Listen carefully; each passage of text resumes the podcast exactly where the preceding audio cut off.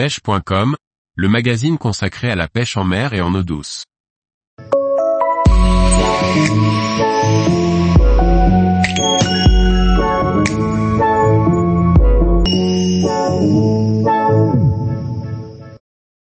Pêcher la dorade royale au pain, efficace tout au long de l'année. Par Antonin Perrotte Duclos. La dorade royale n'est pas le genre de poisson que l'on imagine pouvoir prendre au pain. Pourtant, cette technique est très efficace et peut réserver de belles surprises sur la taille des poissons. La dorade royale est un poisson omnivore qui se nourrit majoritairement de coquillages, mais également de vers et de poissons.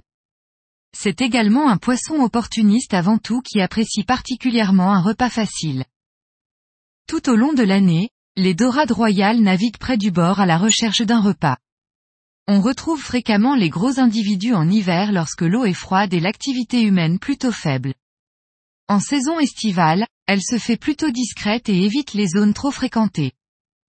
Toutefois, au coucher du soleil et tôt le matin, elle saisit des opportunités de se nourrir dans des zones où l'activité humaine brasse le fond et déterre des coquillages et des vers. On retrouve également des dorades près des zones portuaires où les touristes jettent souvent du pain pour les poissons ou les oiseaux.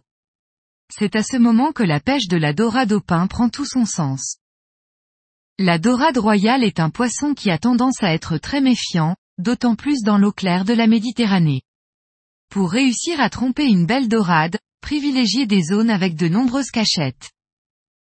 Les digues et les pontons sont, sans aucun doute, très fréquentés par les dorades en journée pour se cacher des humains. Il n'est pas rare que certains restaurants du bord de mer jettent le pain sec ainsi que les coquilles de moules et d'huîtres mangées plus tôt par leurs clients. Bien que cela soit interdit, c'est un garde-manger que viendront fréquenter les dorades presque chaque jour. Anticipez également la possibilité que le vent se lève, cela risquerait de pousser votre amorçage contre le bord ou hors de votre portée de lancer. La dorade royale sort plus facilement par temps couvert, car elle sera alors moins visible et plus discrète.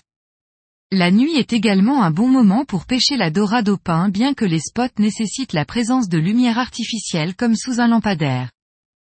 Lorsque l'on pêche au pain, de nombreuses espèces de poissons, qu'ils soient gros ou petits, viennent s'emparer de notre amorçage en surface. Pourtant, la dorade royale ne monte que très rarement dans la couche d'eau et préfère rester près du fond. Elle a tendance à récupérer les morceaux de pain qui coulent, désagrégés par les autres poissons.